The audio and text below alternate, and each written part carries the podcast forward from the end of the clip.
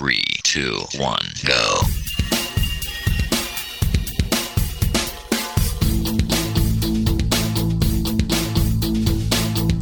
Enredando, la informática que se escucha.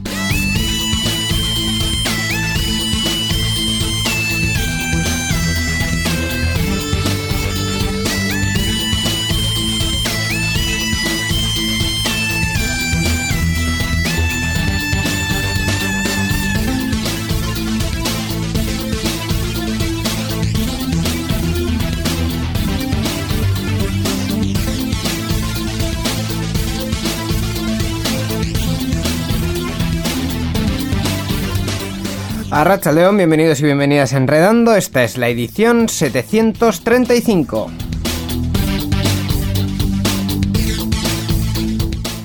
Casi lo oigo mal, Miquel, porque estaba mirando a la pantalla y realmente la pantalla no tengo ni número de edición ni nada de nada. O sea que me acabo de tirar un triple de estos de web y ha entrado. hola, hola Íñigo Sendino, ya te hubiese corregido, yo no te preocupes, Sí, ya te sí, digo no, yo. o sea- la edición y ya está, la tengo yo aquí delante de la pantalla, o sea que es eso, eh, vamos, sin ningún tipo de O duda. sea, Eh, se ha congelado un poco la pantalla, pero bueno, eso es lo habitual en estos casos. ¿no? Bueno, ¿cómo, cómo estamos? ¿Cómo estamos? Vamos, vamos a necesitar la, la correspondiente pausa de verano para renovar equipos, para revisar cosas, Bueno, bueno, todavía, para todavía falta, todavía falta hasta la pausa de verano. No mucho, pero falta todavía.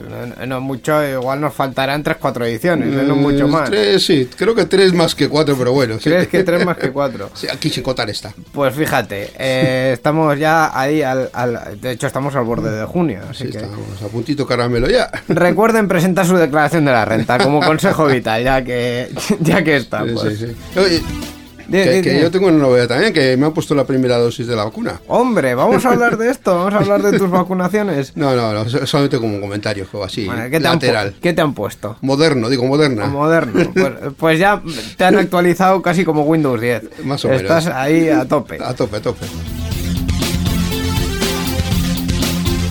En fin, esta semana, como siempre, cada mes vamos al formato de secciones en el que vamos a tener a Gaiska hablando de un videojuego. Eh, vamos a tener también la sección Mundo Podcast con Roberto, que nos va a recomendar un podcast. Y con Borja vamos a intentar comentar la actualidad tecnológica porque va a estar complicado. También vamos a tener intentar está muy bien, muy bien. también vamos a tener, como siempre, la eh, sección de la noticia sobre Linux, que Sí. esta vez va a ser una efeméride. Así que, Sí. como tenemos ya eh, la escaleta confeccionada y el guion completito, vamos con todo.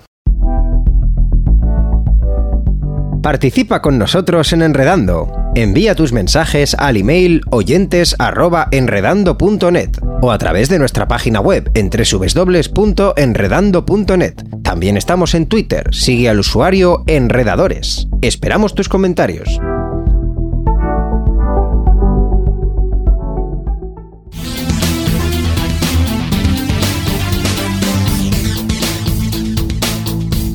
Enredando, la informática que se escucha.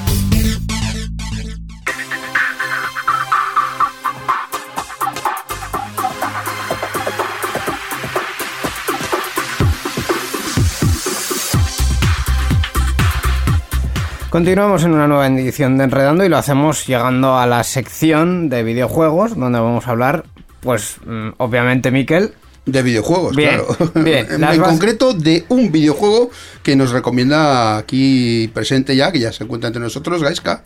Arrachal Leoni, eh, Íñigo Arrachal León Miquel. Hola, ¿qué tal? Bueno, eh, las bases las tenemos bien claras. Está entonces. clarito.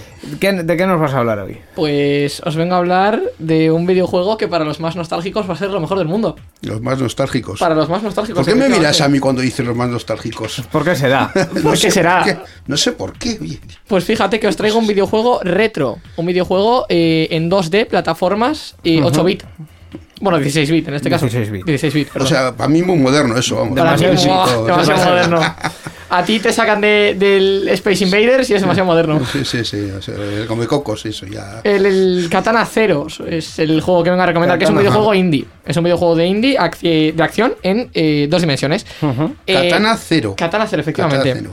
Ahora entenderás, eh, por lo menos el katana, porque el cero no tiene mucho sentido ahí en el nombre, pero por lo menos el katana Bueno, sí. bueno. Es un plataformeo en, en 2D, obviamente, y single player únicamente, no tiene multijugador por ninguna parte. Es un videojuego en el que la historia lo es todo y la acción lo es todo. Eh, fue desarrollado por Askisoft y publicado por Adult Swim Games.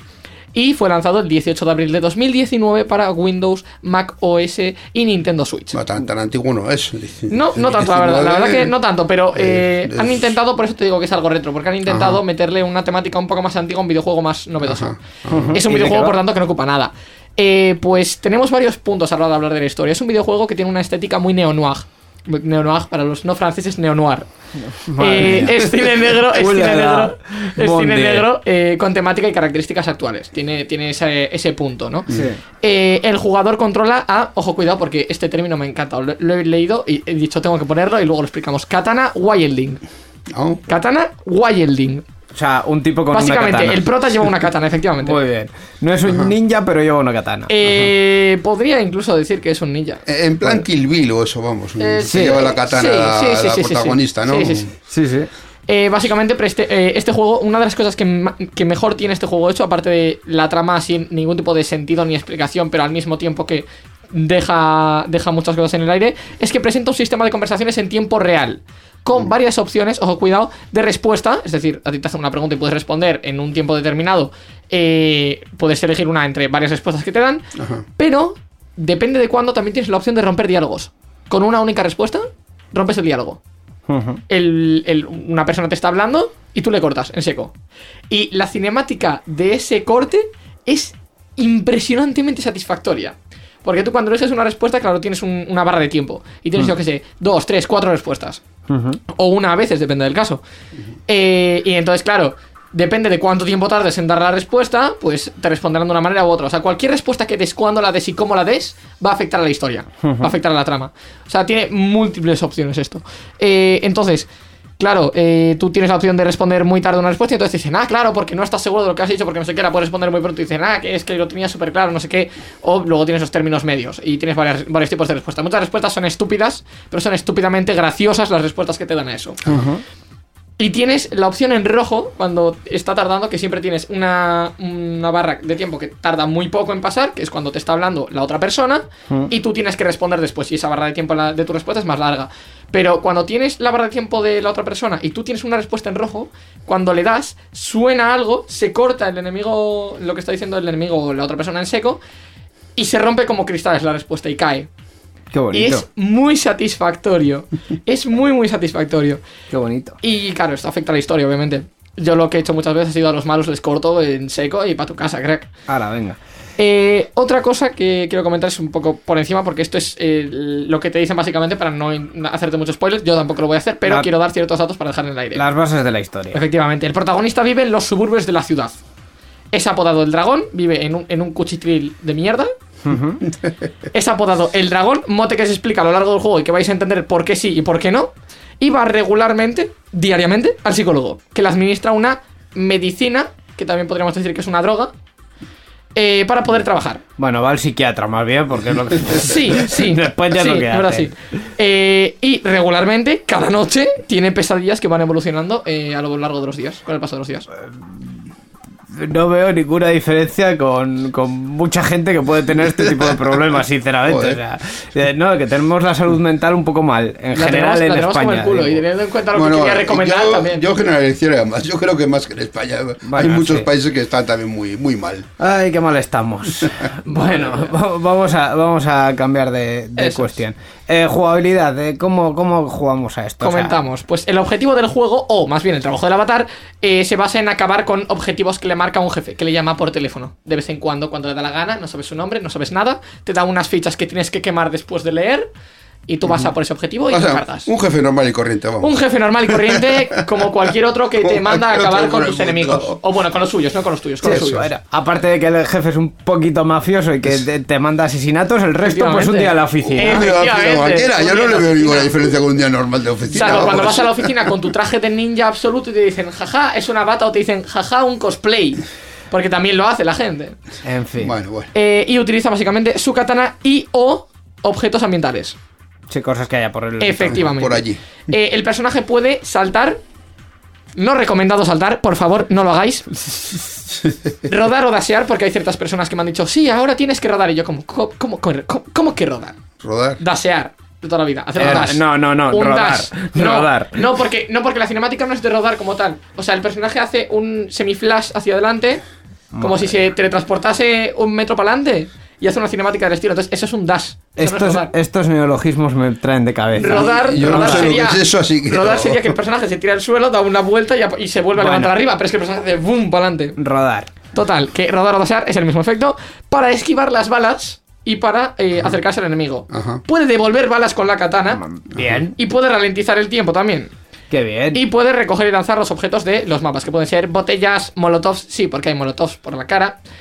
Eh, Vamos, en cualquier oficina. Efectivamente, en cualquier oficina, en cualquier oficina te encuentras Un encima de un barril vamos. explosivo un molotov. Efectivamente. Y, y te encuentras a enemigos que tienen detrás, específicamente tienes un barril explosivo en plan bomba nuclear y a un enemigo al lado dándote la espalda. Y tú como, gracias, creador del juego, gracias.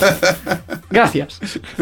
En fin. Eh, con ese no vas a hablar, ¿no? Dices que no. No, no, Directamente Con ese, con ese creo que no voy a hablar porque además si me viese tampoco querría él hablar conmigo. Efectivamente, eso es. Y también puedes eh, pues romper tubos de ventilación para esparcir el humo. Cuidado que no haya rejillas cerca porque entonces el humo se va y en cuanto te vean te meten un balazo en la frente. Eh, y así ocultarte o utilizar el sigilo para moverte en la oscuridad sin ser detectado. Yo sospecho que en este juego vas a comentar muchos pros y poquitos contras. Pues para nada tienes el guion abierto, Íñigo Sendino. Para nada, pero bueno, aparte de eso, es, es por lo que estabas contando, por tu narrativa, pues estaba viendo que. Es que un, juego, es un juego impresionante. Y no es un juego impresionante ni por la historia ni por la jugabilidad. Te lo digo así. Porque eh, respecto a la historia, eh, un juego que, que estoy jugando recientemente también tiene una historia que te deja muchas cosas en el aire y tal, y muy bonito. Y la jugabilidad es una jugabilidad retro, es decir, simple. Es bonito que sea simple, pero es simple. Mm, A mí por lo que verdaderamente me enganchó este juego y me engancha este juego a día de hoy, hace tiempo que no lo juego, pero por lo que me ha enganchado, eh, no es ninguna de esas dos. Entonces, ¿por qué es? Es por la rotura de la cuarta pared. Perdón. Porque lo hace constantemente. A mí últimamente lo que estoy buscando en los videojuegos es que me rompan la cuarta pared constantemente. Y este juego lo hace. Y te buguea la cabeza de unas maneras impresionantes. Porque estás en un sitio, te empiezan a pegar flashes, vuelves a otro, vuelves atrás en el tiempo, adelante, respuestas y cortar las- los diálogos de los enemigos. Vamos, que es un puto caos de juego. Es un puto caos de juego. Vale. y, y- y es impresionantemente bonito. O sea, es algo que no vas a entender. Pero la idea no es que lo entiendas. La idea es que lo disfrutes. Oye, pues eh, buena le dan un gran énfasis a la jugabilidad en este juego. Eso está muy bien, porque le dan mucho énfasis a la movilidad, a que puedas tener varias opciones, tal. Y luego lo de la multitud de opciones de diálogo y cómo estás afectando a la historia es impresionante, el, el cómo rompe. ¿Por qué? Porque además puedes forjar una personalidad, porque tú te puedes sentir identificado con el personaje. ¿Por qué? Porque depende qué diálogos elijas, en qué casos, etc., cuando respondas tal. Eh, se va a ir forjando tu personalidad en ese personaje y eso afecta a la historia. Entonces, a fin de cuentas, la historia acaba siendo en parte tu historia. La rotura de la cuarta parece impresionante. O sea, hay una escena en específico. No quiero hacer spoiler, pero hay una escena en específico en el que estás en una conversación, en un diálogo, y, y de repente vuelves atrás en el tiempo. Y luego te empiezan a pegar flashes de tienes que avanzar, pero cada vez que avanzas vuelves atrás, vuelves atrás, vuelves atrás, vuelves atrás y te dicen, no ves que estás encerrado en un bucle y matas a la persona que te dice eso. Es impresionante. Luego la gran velocidad del juego, porque eh, tiene mucha velocidad, sobre todo si empiezas a hacer eh, saltos entre paredes que no ves el personaje literalmente. Así que tienes que saber tú cuándo darle R2 para matar al personaje que hay arriba. Eh, y las cinemáticas acorde a la, cine- a la temática del juego, a ese 16-bit y a, ese, a esa estética retro. El estilo retro es impresionante. Y aparte, el tema de jugar con el tiempo y con las sensaciones del jugador me parece impresionante. Pues bueno, esta es ¿Y, la. y contras? Le veo una contra. Ah, sí. Ah, ay. Yo una, pensaba que no había. una. No tiene dificultad regulable, por lo que si te es difícil este tipo de juegos, porque las plataformas.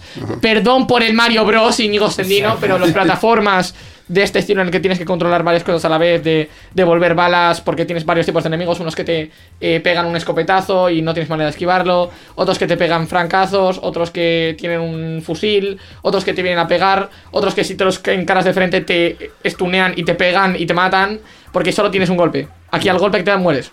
No. Entonces tiene que ser impecable. Ya, ya. Eh, y no tiene dificultad regulable. Por lo que si ese tipo de método se te hace difícil, pues vas a morir varias veces. Pero fuera coñas, este juego está hecho para que mueras. Es básicamente muere, repite, repite, repite, repite, repite, gana, fin. Está hecho así. Pues está la recomendación. Eh, No te voy a pedir eh, nota porque ya sé que eso es una batalla perdida, pero recuérdanos el título y dónde está disponible. Pues te voy a decir una cosa, y es que tenemos, eh, o sea, como ya he dicho, este juego es el Katana Zero y está disponible para Windows, Mac OS eh, y Nintendo Switch. Pero, pero, Pero- yo no te voy a dar nota, pero, Pero- tengo notas, Tienes notas de pero quién? tengo notas. Eh, pues mira, tengo mm, IGN, ¿Sí? por si no os suena, que le ha dado un 8,7 sobre 10. Mira. Nintendo Live, que le ha dado un 9 sobre 10. Mira. GameSpot, que le ha dado un 8 sobre 10. Ujú. Y tengo también Game Informer con un 7,75 sobre 10 y Metacritics con un 83 sobre 100. Mira. Pues eh, un juego con una nota Alta. bastante alta. Una nota media de un 8,2 aproximadamente. Pues ahí lo dejamos. Katana cero. Eh, Gaiska, hasta dentro de un mes. Hasta dentro de un mes, nos vemos de nuevo. La informática que se escucha.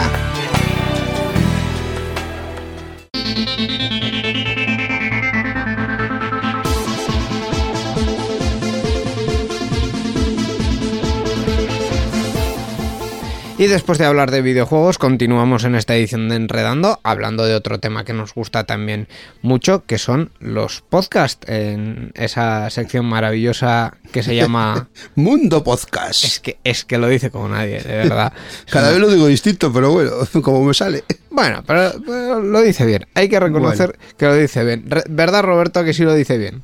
Lo dice perfectamente. Gracias, muy, muy bien. gracias. Efectivamente, a Rachaldeón, Roberto de Órbita Friki. Joder, Bien, bien. ot- Otro que lo hice bien. Pim, pam, lo estoy calando todo. Venga, vamos para. Arracha el león. Eh, Hoy, de qué, ¿de qué hablamos? ¿Qué podcast nos tienes preparado? Pues bueno, creo que no habíamos hablado con anterioridad de ningún podcast de videojuegos. Hombre, ot- Y- otra vez videojuegos. Acabamos de tener sección de videojuegos y seguimos con videojuegos. Nada, no salimos del Pues, tema. especial videojuegos. Y luego Oh, habláis sí. de noticias de videojuegos. También. Eh, vale, pues nada, volviendo a- al tema. Vamos a hablar de un podcast que no está en Euska Digital, pero Podría. es- está en otra red que se llama Sons y que se llama Gamers Ocupados. Y que, eh, bueno, el moto de, esta, de este podcast es eh, que es un podcast de videojuegos hecho por gente que no tiene tiempo para jugarlos. Ah, Ese, Pero es, cualquier- ese, es, ese es el oficial. El extraoficial sería los yayos de Game Over vienen a hacer sus cosas, ¿no? Exacto. Con, Sí, con sí, todo el porque- cariño. ¿eh? Porque eh, Gamers Ocupados es un podcast que obviamente es heredo- heredero de Game Over. Y Game Over es un podcast mítico donde los haya. o sea, Mítico, si siempre todos recordamos el podcast que por el que entramos a, al podcasting, como quien dice, yo entré gracias a, a Game Over.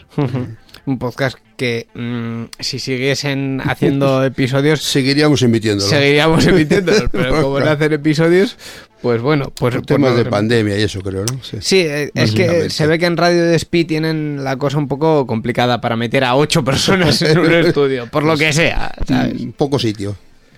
En fin, hablemos entonces de gamers ocupados. Yo lánzanos nombres, porque aquí vamos a empezar a hablar de sus de sus componentes y también nos vamos a alargar. Bueno, venga, pues empezamos con el primer nombre que me parece que Íñigo va a empezar a gritar cual fan El histérica, que es el señor Mirindo. Bueno, bueno, por favor, por favor, eh, un maestro de la radio, eh, no, no, no, un maestro, no, un, eh, ¿cómo, ¿cómo se decía? ¿Cómo le llamaban al, a, a ella? A, a ella no, perdón, a Izeta. A Izeta, a, a Miquel Iseta, cuando estaba en el PSS, le llamaban eh, un fontanero de, de la política. Pues el señor Mirindo es un fontanero de la radio. Del, Eh, del podcast, de la no, radio, no, sí. de la radio, Bueno, de la radio, porque él, él sí. trabaja en una radio local de, por ahí de la zona de, Barcelona y la verdad es que e- es, es eh, un tipo que le pone mucho empeño y, y- y la verdad es que es prácticamente un artesano de la radio, cada cosa que hace...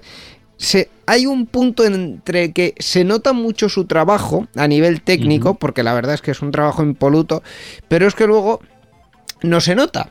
Eh, porque tú dices, eh, todos los problemas que ha tenido, todos los problemas técnicos de las grabaciones y tal, nunca salen. Nada, nada, nada, nada. Va todo súper fluido. Tengo una anécdota, por cierto. Aquí estamos. Eh, Íñigo y sus anécdotas. sí, hombre, es que sobre el señor Mirindo Lo podemos convertir en sección, ¿eh? po- podríamos eh, perfectamente. Vaya, No ya so- veremos. A, a la próxima temporada ya veremos, ya veremos. No somos tu cara, me suena, pero bueno, eh, podríamos. Pues en las JPod 14, creo que eran, que se celebraron en Barcelona, ¿Este año? Eh, en el 2014. Ah, o sea, va, la, Sí. la JPod de 2014. Sí, las JPod No, de- número 14. No, no, en, en las vale. JPod de 2014, 2014. que se celebraron en, en Barcelona en un espacio así como eh, recuperado de una zona industrial, eh, a la hora de dar el, el premio a mejor edición, ese año decidió el jurado que quedaba desierto. Y claro, hubo mm, eh, ciertos eh, ciertas críticas a, a ello y, y uno de los nominados era precisamente uno de los podcasts de Mirindo que se quedó como con, con cara de bueno a ver que no igual no hago un trabajo espectacular pero pero pero hombre como para dejarlo desierto no es y yo en ese momento estuve bastante de acuerdo con él porque tan buen trabajo de edición es el que se nota y el que destaca como el que no se nota porque no es protagonista. Porque si el contenido está por encima y Sí. está y, y es lo que destaca, la edición tiene que estar bien hecha, porque es- en cuanto hay algo que está mal, los oyentes lo notan. Sí, eso es verdad. Así que ahí mi anécdota. Continuemos, por Muy bien. favor. Continuamos con la, con la formación eh, de los titulares. Y entre los titulares estaría Aida, ¿vale? Sí. que ha generado por sí misma todo un género nuevo en, en el formato de los videojuegos, que es el videojuego Mustio. Oh, vaya. Tenemos a Rafa, tenemos a Saeva, tenemos a Roberto Pastor, también otro mítico del podcasting eh, Sí, venido sí. de Cafelog. Sí, hombre, hombre, mira, es, que otro, otro nombre que, que- que podríamos decir de él, sí. de él y, y de su programa. O sea, eh, la verdad es que los, los, los- aquí tienes a la florinata del podcasting de, de videojuegos. ¿qué quieres que Tenemos te a? Johnny, también otro ex eh, portal Game Over. eh, y tenemos, eh, todo el mundo a pie, a El Funs. Marroyan, pero que Todo- todos todo lo conocemos como El. Funs. Eh, mano en el Firmes, pecho. y firmes y saludando. firmes, vamos. El hombre que siempre lleva camiseta roja. Correcto. Eh, a ver, eh, un comunicador también eh, Sí. tremendo. O sea, da, igual que, que cojas sus épocas de Game Over como ahora en Gamers Ocupados y lo que hace en YouTube. Ha sacado hace unos meses ya un, un libro que también eh, debe ser aquello una, una cosa tremenda de leer, de lo, de lo bien hecho que está. Prácticamente debe ser una Biblia, tanto por eh, su contenido como por la extensión que tiene. O sea que, en fin, otra persona, sin, sin desmerecer a los demás, pero por- porque la verdad es que eh, este, este podcast, una de las cosas que tiene es que da gusto oírlo porque hay, hay hechos, hay gente que, que- que sabe de lo que habla. Y, y hay debate y, en fin, eh, dicen aquello de los que tienen poco tiempo para, para jugar, pero el resultado del podcast es... es eh, Pa- para el poco tiempo que tienen lo aprovechan sí, mucho. sí, sí, sí, Sí, sí. Yo, a ver, este es un tema de perspectiva. ¿no? Eh, el que ha jugado 24 horas al día, pues jugar 12 horas a lo mejor le parecerá poco. Ya, Pero, sí. pero vamos, lo que ellos juegan no lo juego yo en un mes. También. Eh, Mm. pero bueno, y acabando ya con los integrantes, ¿vale? Eso sería el equipo titular, pero una persona que últimamente también se pasa mucho por allí es Adria, Adri, Adriana Izquierdo. si Sí, no bueno, bueno eh, en fin. em, tengo una todo, anécdota. todo, todo bueno, todo bueno. Todo, todo bueno. todo- la, la verdad es que sobre Adri po- podemos decir nada nada malo y, Nada malo. y, y también es otra otra persona que, que, en fin da gusto oírla. Yo soy muy fan de Adri o sea yo allá donde va ella a, a nivel de podcasting no- no soy un acosador a nivel de podcasting em, la, la sigo porque la verdad es que eh, el contenido que, que hace y en el que participa tiene también ese ese toque de mucho cariño y mucho mimo y está, está muy, muy bien hecho. Voy a dejar de darles cera a Yo, todos. yo lo a que no sé es cómo caben todos juntos, todos los que has dicho en el mismo sitio, porque madre mía, La, la verdad es que son muchos. Pues sí, sí, totalmente cierto. Eh, normalmente lo graban en un estudio de radio, creo. Pero bueno, ahora Sí. con el confinamiento pues han tenido que, que tirar de conexiones. sí. Claro. Ya, eh, bueno, volviendo al, al podcast, eh, este podcast también se empezó a grabar en 2016, como varios de los últimos que hemos hablado. O sea, hay una jornada en 2016 muy, muy buena, ¿eh? Sí, Se empezaron muchos. sí, sí. Sí, sí, sí. Y normalmente nos regalan un episodio mensual. Ah, uno al mes. Eh, entonces, vamos a hablar un poquito de, de esos episodios que, que habría que reseñar. Y si hay que reseñar uno, es el especial que hicieron de Elite Dangerous. ¿Vale? Es el episodio número 10. Eh, el señor Mirindo creo que se pasa en Elite Dangerous como el 90% de su tiempo, puede ser. Puede ser. Hicieron un episodio tan espectacular que eh, muchísimos de los oyentes se metieron en Elite Dangerous, tantos que llegaron a hacer un clan de- dentro del juego que se llama Fathers of No Time. Sí. Y bueno, pues eh, que tienen ahí su, su propio su propia parcela del juego. Luego, otro episodio que me parece reseñable es el de el que dedicaron al videojuego de Last of Us. En que francamente ellos al, al principio dijeron que si no lo habías jugado no, no lo escucharas. Yo personalmente lo tenía a medias y, y aún así lo escuché. porque no me voy a quedar sin escucharlo. Porque además estaba Adri como invitada. Bueno, como invitada no, era como, pro- como protagonista principal Ajá. realmente. Y puedo decir que, que no les hagáis caso. O sea, hay que escuchar ese episodio porque después de escucharlo cogí el juego con más ganas todavía. Y me lo acabé. Eh, y luego, eh, por reseñar otro episodio, voy a reseñar uno, el número 15, en el que hablaron, entre otras cosas, de, de la Switch eh, y de, de ese invento que sacó Nintendo, que eran los Labo, que eran... eh, Cartón. unas- cartón, básicamente, sí. Con manualidades de cartón. Cartón a los Nintendo. pero Sí. que fue Johnny el que, el que habló del tema y por su culpa, pues, y, y lo que contaba de lo que había jugado y lo que había jugado con su, su niña, creo que es, eh, pues yo he acabado con cuatro labos aquí que hemos montado entre mi hijo y yo. Así que, Pues mira, eh, una de las, además hemos hablado de, de Mirindo y de y de y de Adri, mm, eh, ellos también eh, participan en otro podcast que es O Televisión, que espero que hablemos de él en algún momento. Una, una de las cuestiones que tienen estos dos podcasts eh, en mi persona es que yo los escucho sin jugar a ninguno de los juegos y sin ver ninguna de las series, simplemente porque como me lo cuentan y me lo transmiten también, pues me da gustico escucharles y, y digo, pues, pues bueno, que me hagan spoiler, me da igual, si luego voy a jugar eh, al juego probablemente no, pero bueno, por lo menos así estoy informado de qué es lo que está por Sí. ahí rondando y tengo cierta opinión un poco robada de, Bueno, ¿De esta oye, gente?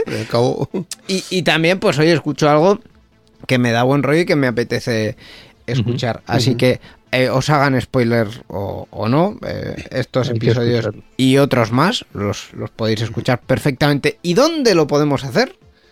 pues a ver, podemos ir a su web, que obviamente es gamersocupados.com. En apps de podcast, eh, antes has dicho que Mirindo es un profesional de podcasting, como varios que hemos traído aquí, así que lo vais En a encontrar todas, en todas en las todas aplicaciones partes, sí.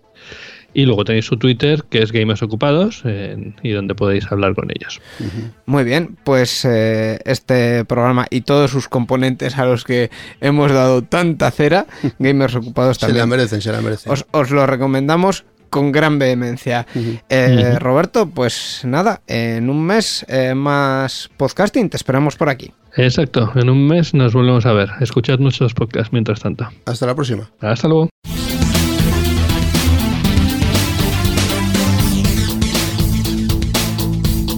Enredando, la informática que se escucha.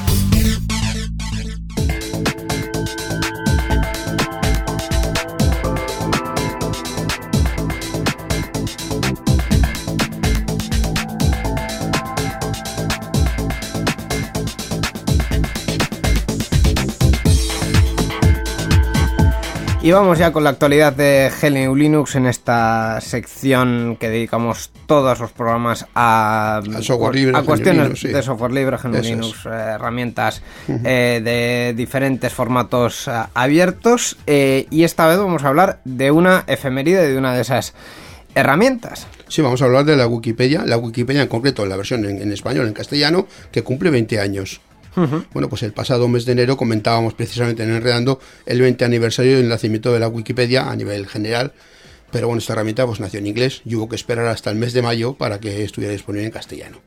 La web de la Wikipedia en español se creó el 20 de mayo de 2001 y desde entonces se han publicado en ese idioma cerca de 1,5 millones de artículos y más de 960 millones de palabras. En el, el aniversario celebra además los más de 5.000 usuarios activos que tiene esta versión de la enciclopedia, eh, esta versión online y colaborativa de esta enciclopedia online, que solo en el último año ha tenido 16.000 millones de visitas. Eh, la versión en castellano estamos hablando, en español. Existen en la actualidad un total de 300 Wikipedias en diferentes lenguas, excluyendo a aquellas que están ahora en fase de prueba. Entre los principales idiomas por número de artículos están el inglés, lógicamente, el cebuano, que es un idioma de Filipinas, sueco, alemán, francés, neerlandés, ruso, italiano, español, polaco, árabe egipcio, japonés y samañe- sama- samareño. Samareño. que es- eso, que es otro idioma de las Filipinas. Vietnamita y chino. También están las versiones en todos los idiomas oficiales de, de España y Wikipedia Sí, en euskera, sí. que tiene en un proyecto aparte llamado la Chiquipedia, que Sí. es, es como la Wikipedia para, Para para niños, niños, sí. que está muy interesante. También es- existe en catalán, Sí. en gallego, en asturiano, o sea que todas las... que, que no es una lengua oficial, pero da igual, es, una, es un idioma que también se habla en, en España, así Sí. que eh, hay en multitud de idiomas. Los que comentaste ahora han sido los que más, eh, en- por número de artículos, que más artículos tienen Sí, en sí. principio. Eh, i- iba precisamente ahora ya a esto, a que mucho más cerca pues tenemos nuestra propia versión de la Wikipedia, como has comentado ya, la Wikipedia en euskera, que fue lanzada en diciembre del año 2001, por lo que a finales de ese año también se cumplirán 20 años y que en la actualidad dispone de más de 374.000 artículos publicados. Y bueno, y esto no, tiene, no tenemos mucho más que contar, esto solamente comentar la dirección de la Wikipedia en castellano, que es, eh, que es la que está de celebración en estos días, y su web es es.wikipedia.org. Pues ahí está la información sobre los 20 años, en este caso de la Wikipedia en español. Durante este año estamos celebrando el aniversario de muchas de las versiones porque por suerte la Wikipedia Sí. eh, tuvo muchas versiones que comenzaron en esos primeros en esos Sí, primeros ese- años. ese primer año, esos primeros años, sí. Y bueno, pues un motivo también de, de celebración de ese esfuerzo colaborativo y libre y gratuito eh, que es la, la Wikipedia. Y esta es una efeméride que hemos eh, contado, como siempre, gracias al grupo. Sí, por supuesto, eh, la- el grupo es la Asociación de Vizcaya de Usuarios de Genulinos que se dedica a promover el uso de software libre tanto en el ámbito público como en las empresas y usuarios particulares. Y tiene su página web y la dirección es glub.bit, latina z. La informática que se escucha.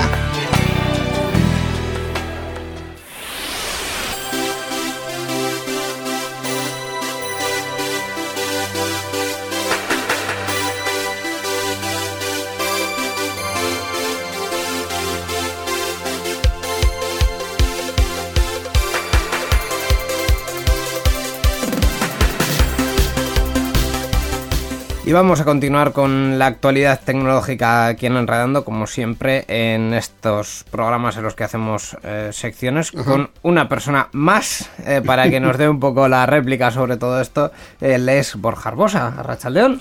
Aquí estoy, muy buenas chicos, Miquel, Íñigo, aquí Oh. estoy otro mes más. Otro mes más. Hola, Borja.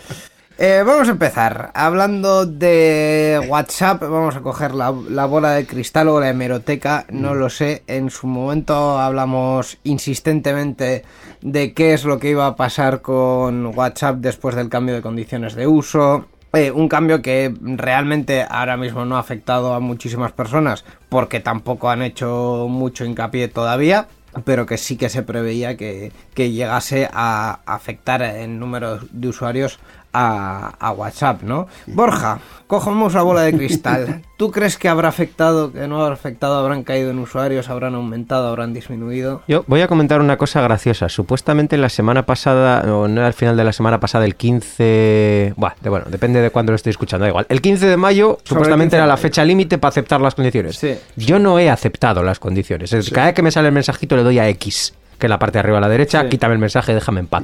Yo puedo seguir usando WhatsApp. ¿Qué, Sí. qué mensaje? Sí. Eh, un me- mensaje que según entras en WhatsApp te, Te dice dice que tienes que utilizar- tienes que aceptar que- nuestros términos y condiciones. por favor, léetelos, Yo- acéptalos. Yo lo que he leído hasta ahora es que si, aunque no los aceptes, sí puedes seguir utilizando WhatsApp. Si bien algunas funcionalidades te- se pueden ver restringidas. Pues Eso yo ninguna funcionalidad. Es lo que yo. eh, Igual es que las que tú utilizas no son de esas que se han visto afectadas, claro. Pues yo lo que he leído, vamos. Yo, yo como usuario disidente de iPhone en esta mesa, os digo que no he visto ningún mensaje. O sea, que es todavía peor. A, a- Igual las tienes a lo mejor Tim ya. Cook las ha aceptado por ti y no lo sabes, como tantas otras cosas. Bueno, yo lo que haga Tim Cook mm, me parece bien. Así en general. no, no, bueno, Bueno. si ha aceptado por ti las condiciones, pues entonces ya no, no hace falta que te aparezca el mensaje. Todo queda en casa. Habló directamente con Zuckerberg y dijo, siempre sí, no te Sí, preocupes que está de acuerdo. Todo, todo. Bueno, no, no creo que se lleven muy bien, ¿eh? No creo que se lleven muy bien porque. Si es para hacer pasta, sí. O sea, No. la, la- la práctica de mi profesión demuestra que cuando hay pasta por medio la gente tiende a llevarse mejor. Eh, eso es cierto, pero. Sobre todo a la hora de repartírsela. Pero, pero sí que te digo que en, en Facebook les sentó bastante mal el tema de que el App Store de iPhone, en las últimas versiones, ponga detalladamente todos y cada uno de los permisos que utiliza una aplicación y para qué los utiliza No vaya a ser que el usuario se entere. no vaya a ser que el usuario se entere, efectivamente. Y en Facebook, o sea, coges eh, comparado eh, Facebook e Instagram, por ejemplo, con eh, cosas como Twitter o Snapchat. Eh, vamos, el, el- el- el Twitter es, es la, la- la abuelita de la caridad, diciendo, pues, si yo no recojo nada, y todo aquí, esto es todo para... Y Facebook, Y recoge- Facebook, lo y- recoge y Facebook todo. chupa eh, que parece una aspiradora, es, es terrible. Yo, yo me quedo con la parte de esta noticia que más me interesa, que es que las descargas de Telegram y Signal han aumentado un Pero no, 98 y un cha, cha, pa, 1200% respectivamente. Pero, pero no, pero no te adelantes, no te adelantes porque habíamos hecho. es la que el resto me la trae no, al pairo. No, pero. Eh, la verdad es que sí se nota un aumento importante Claro. ya en enero. O sea, cuando anunciaron, que fue yo creo uno de los motivos por los que dijeron vamos a retrasarlo, que está levantándose mucha polvareda sobre esto. Bueno, eh, bueno. habíamos hecho la bola de cristal, pero yo quería que efectivamente Miquel nos contase si habían subido habían bajado o qué. Bueno, pues eso que WhatsApp sigue siendo la app de mensajería instantánea que más crece pese a la nueva política de condiciones y privacidad. Pero las descargas de Telegram y Signal aumentaron Sig- Signal. Sí, aumentaron un 98 y como tú bien ha dicho Borja, un 98 y un 1200% respectivamente. Eh, WhatsApp anunció en enero una serie de cambios en sus condiciones de uso por las cuales los usuarios debe- debían permitir que la aplicación ceda alguno de sus datos a otras aplicaciones de Facebook. En ese mismo mes, los datos de crecimiento de descargas de Telegram y Signal aumentaron. Finalmente, WhatsApp informó que retrasaba ese cambio hasta el pasado 15 de mayo, por lo que el cambio en las condiciones pues, efectivamente ya se ha producido. Pese a ello, WhatsApp aún se mantiene como la app de mensajería instantánea con mayor crecimiento en número de descargas, con 172,3 millones. Pues es nada. Me, me quedo, me quedo en el aún. Yo debo decir que he convencido a algunos, cual testigo de Jehová, el testigo del Telegram, que como esos memes, he convencido ya a algunos para empezar a hablar con ellos de, de- directamente en Telegram, bajo además la premisa de una cosa muy simple, que es que se pueden exportar chats. Es decir, en, en prácticamente con tres botones, dándole clic, clic, clic, puedes exportar un chat de WhatsApp y llevártelo entero a Telegram y ya continuamos la conversación en Telegram. Pues alguno ya ha convencido por ahí, ¿eh? Esto solo es el comienzo. Pues oye, bien, eh, está cual, cual iba a de- decir- ¡Viva Telegram! Iba a decir cual cruzado medieval, pero no sé si es la mejor comparación, porque no estamos a, a favor de matar gente por Telegram, ¿sabes? O sea, es una cuestión que, que no. Así que... Además, no estamos en la etapa medieval, así que. no, no, no, lo, lo del testigo de Jehová me ha parecido mucho mejor y, y, en fin, pues, pues nada, vamos a seguir haciendo proselitismo totalmente de, de Telegram en cualquiera de los Yo, ámbitos. yo es cierto que si, si- desde enero he visto gente que conocida mía que tenía por WhatsApp y que han aparecido en Telegram Misteriosamente. sí, misteriosamente y pero muchos más que, an- que, que los meses anteriores. O sea digo cómo este Telegram oh, este Telegram. Pero si este no sabe ni qué es eso pues se ha enterado y tiene Telegram ahora. O sea Yo, que yo la verdad unos que, cuantos unos cuantos. yo la verdad es que con la poca gente que hablo, hablo por, por Telegram y aquello del WhatsApp. Tenéis que hacer cual clip de Windows, cada vez que veis un contacto nuevo en Telegram, esc- escribirle, vaya, veo que has descubierto Telegram, ¿te gustaría que si- siguiésemos hablando por aquí? Madre mía, el spam.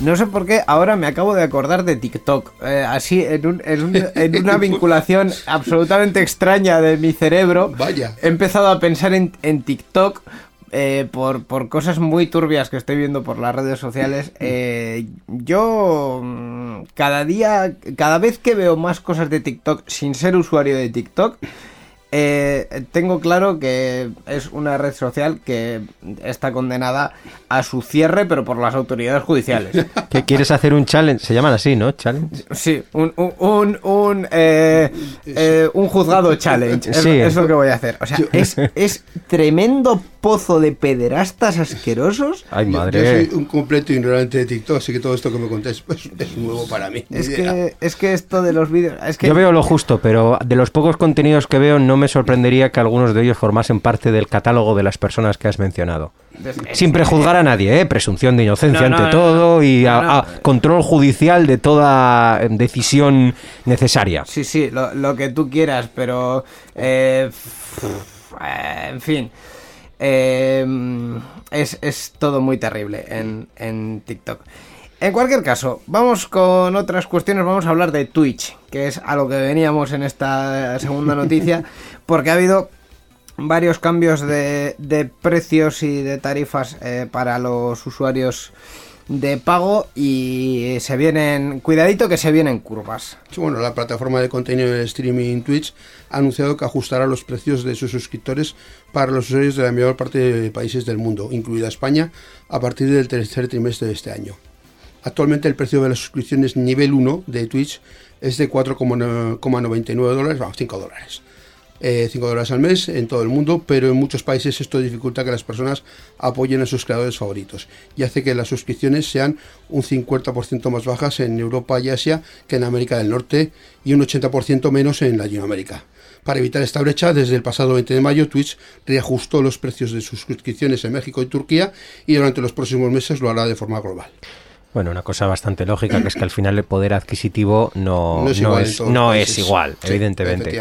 Lo que para un americano, pues 5 dólares al mes no es, no es nada, pues a lo mejor ese, ese misma cantidad Sí, convertida a la Colombia, divisa pues, de otros países, pues puede ser un- una cantidad importante. Y que, pues. y que el, el propio cambio hacía, por ejemplo, que, que las, las tarifas fuesen muy desiguales. O sea, eh, al, al final las, las- los tipos de cambio entre las diferentes monedas, eh, digamos que mezclan todo esto un poco. Eh, ¿Cuáles han sido los problemas con, con esto? Sobre todo los creadores que han empezado a levantar las orejas y han empezado a decir, bueno, a ver, si aumentas eh, los precios en algunos países para equipararlos entre sí, puede ser que empecemos a perder mucha gente.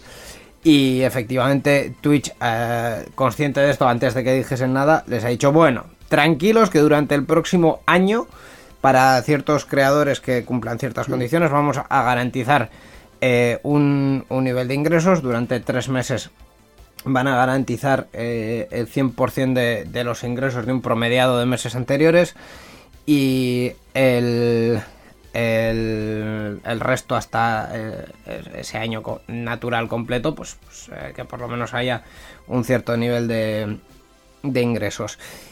Eh, es complicada esta, esta cuestión, Borja.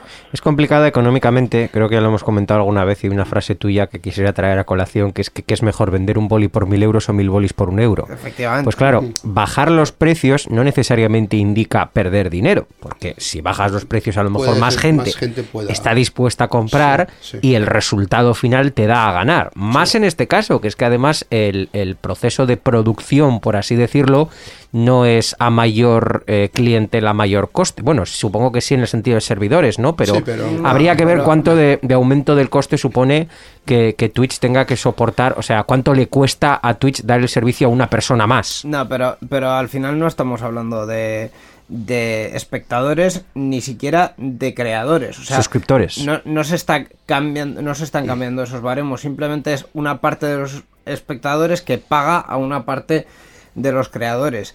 El, el problema, el coste operativo, digamos, de Twitch es por un lado el proveer todas las fuentes de vídeo a todos los espectadores que entran y por otro lado el proveer de servidores para que los, para que los creadores manden sus fuentes de vídeo y todo eso hay que hacerlo en tiempo real.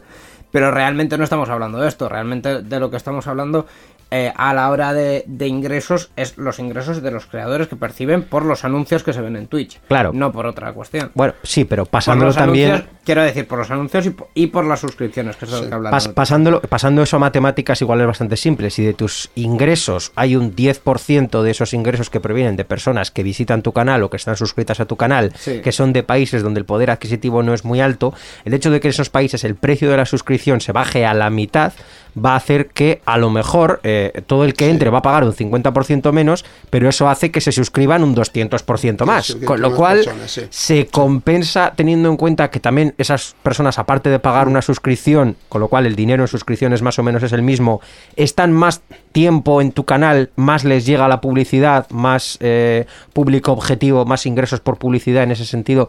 ¿Compensa? Pues es posible, solo hay una forma de saberlo que evidentemente que es hacerlo.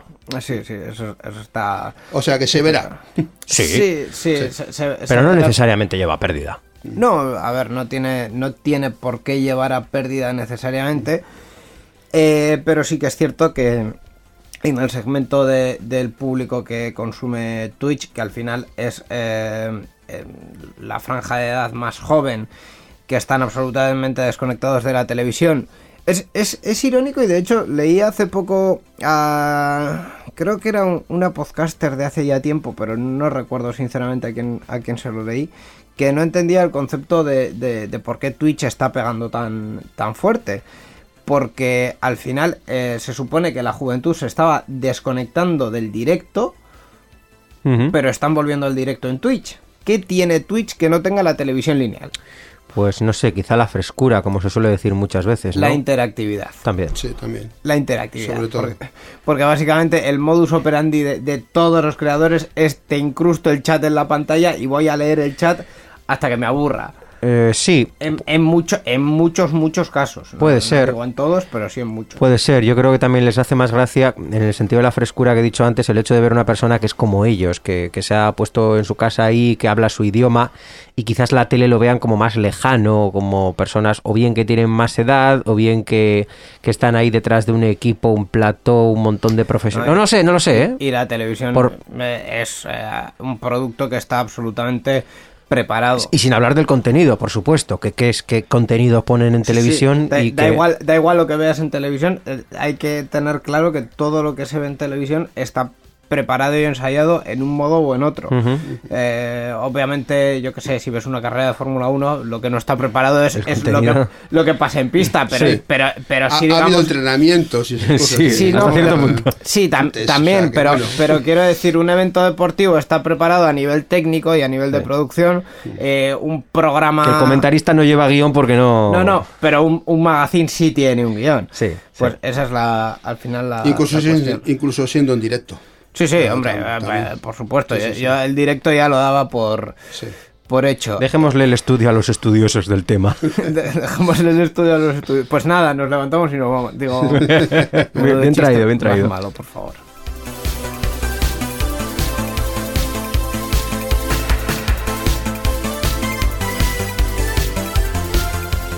Bueno, vamos con otra noticia hablando de cuestiones que ya parecen un poco anacrónicas. Eh, es inevitable en el mundo tecnológico hablar de los eventos presenciales. Y en esa línea eh, hemos tenido noticias sobre un evento que es eh, la Feria IFA de Berlín, que ha cancelado su evento de 2021. Esa feria tecnológica de consumo y electrónico, llamada IFA, es la más importante a nivel europeo y no va a repetir este año el modelo híbrido que desplegó en 2020 con motivo de la pandemia, ya que ha anunciado la cancelación del encuentro de este año. IFA no se celebrará en septiembre en Berlín como el evento presencial que la organización anunció a mediados de abril, una decisión que se debe a las incertidumbres que todavía hay en el curso de la pandemia. También citan las dificultades que algunas empresas y visitantes tienen para viajar a la capital alemana, aun cuando avanza la campaña de vacunación y el hecho de que MES Berlín, que es la, la feria de Berlín, el recinto donde se celebra el encuentro tecnológico, ha convertido algunas de sus áreas en zonas de vacunación e instalaciones sanitarias.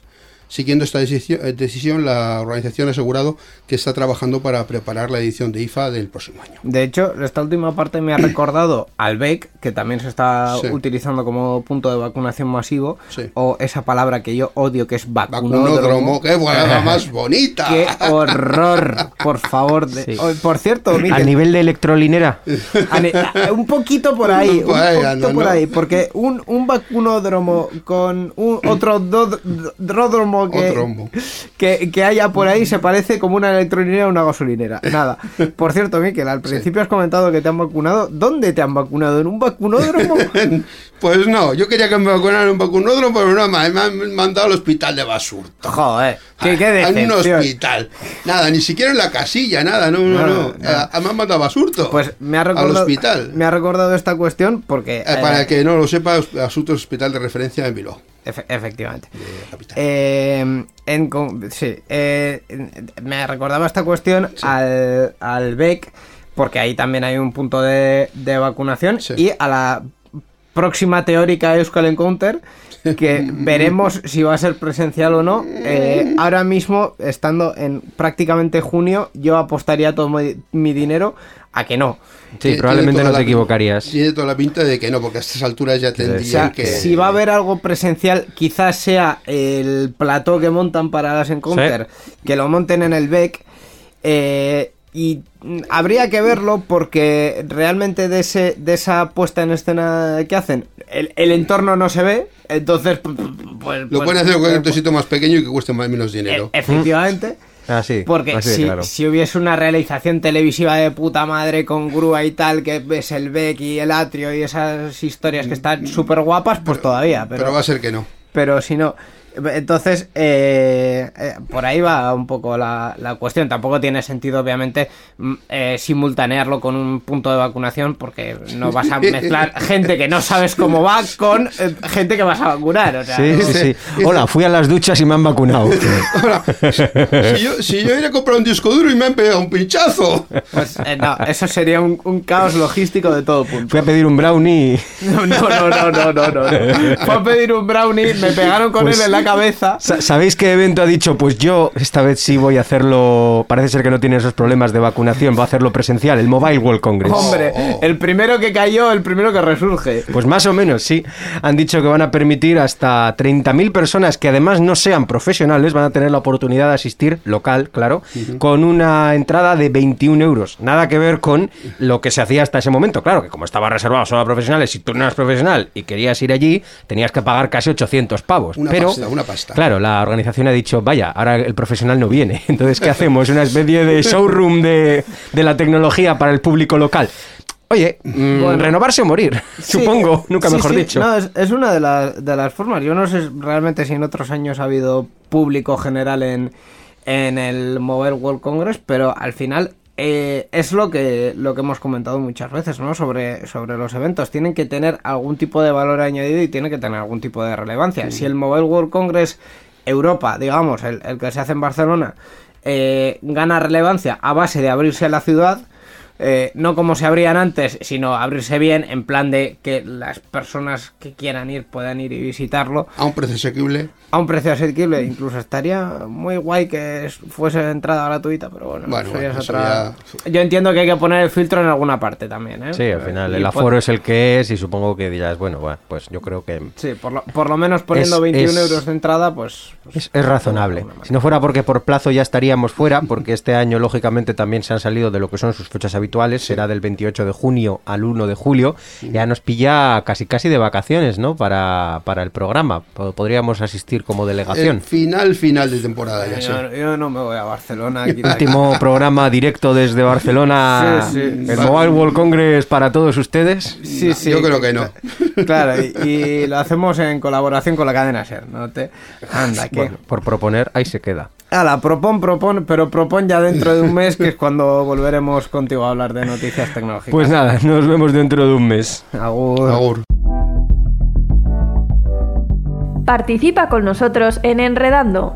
Envía tus mensajes al email oyentes@enredando.net o a través de nuestra página web en www.enredando.net. También estamos en Twitter. Sigue al usuario Enredadores. Esperamos tus comentarios.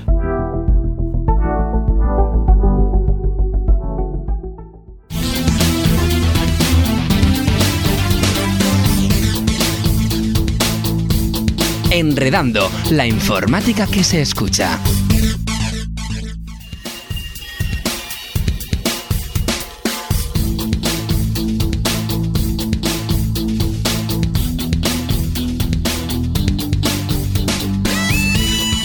Pues hasta aquí esta edición 735 de Enredando. Esta vez lo he dicho bien, Miquel. Sí. Eh, la vez anterior también, pero bueno, eh, para no confundirme, yo por si acaso busco ahí la confirmación. Sí, sí. Eh, edición en la que hemos hablado de múltiples cuestiones, como del eh, videojuego Katana Zero, que nos lo ha traído Gaiska, de Gamers Ocupados, un gran podcast que, Podcast, que nos lo ha traído Roberto, y de esas noticias tecnológicas que, bueno, eh, Un poquito de todo. un poquito de todo, variaditas. Eh, nada más, ¿no? Ya no, no- no nos queda más. Nos Sí, queda, Despedirnos. nos queda lo de siempre, la despedida, con nuestro Mm. Patreon, con nuestro track y con nuestras cosas. Uy, hoy vamos, eh, vamos a coger el DeLorean. Primero el Patreon. No. Vamos al Patreon, venga. Bueno, vale, vamos a Patreon primero. Pues nada, lo de siempre, patreon.com barra digital, Sí. no me cansaré de decirlo. Ahí Ajá. tenéis nuestros programas, los programas de Enredando con antelación. Un par de días, un día, un par de días de antelación para que lo podáis escuchar en la máxima calidad en la que lo producimos, básicamente. Eh, también tenéis contenido exclusivo, nuestro podcast eh, para Patreon, que es eh, Backend, donde os contamos Sí. un poco la trastienda de Euska Digital. Y eh, todo eso por, por 2 euros al mes. Ya, si- ya si ampliáis y vais a 5, tenéis eh, Todo. Sarean Sarean Sear, Sear. tenéis Gaming Room, tenéis eh, 20.000 y píxeles de podcast submarino, submarino. que son muchos píxeles, ¿eh? Sí. Son 20.000, o sea, ojo. El rendimiento por 5 euros, Sí, sí, sí. ¿a cuánto toca el píxel? Acceso total. Pues efectivamente, ahí está, en patreon.com barra digital y además de todo eso que ganáis eh, vosotros, también la satisfacción de colaborar con un proyecto, un humilde proyecto de radio, Ayudarnos un poquito a mantener esto en marcha. un poquito, eh, que eso también está Sí. muy bien. Pues como decía antes, nos vamos a ir con un track eh, mirando un poco hacia el pasado, en Al concreto... pasado remoto ya. Pues hace prácticamente 20 años, a la Sí. Euskal Encounter 10 a 2002, Ujú, casi. eh, escuchando esta canción que está sonando, que es Sons of Waldheim, o lo que sea que se produce así, del eh, compositor Vampinox. Eh, pues hasta aquí esta edición de Enredando, dentro de dos semanas eh, más noticias, mm, tendremos un invitado o una invitada. y más cuestiones que tienen siempre que ver con la tecnología. Así es. Y nada más, queridos oyentes, hasta la próxima. Agur. Agur.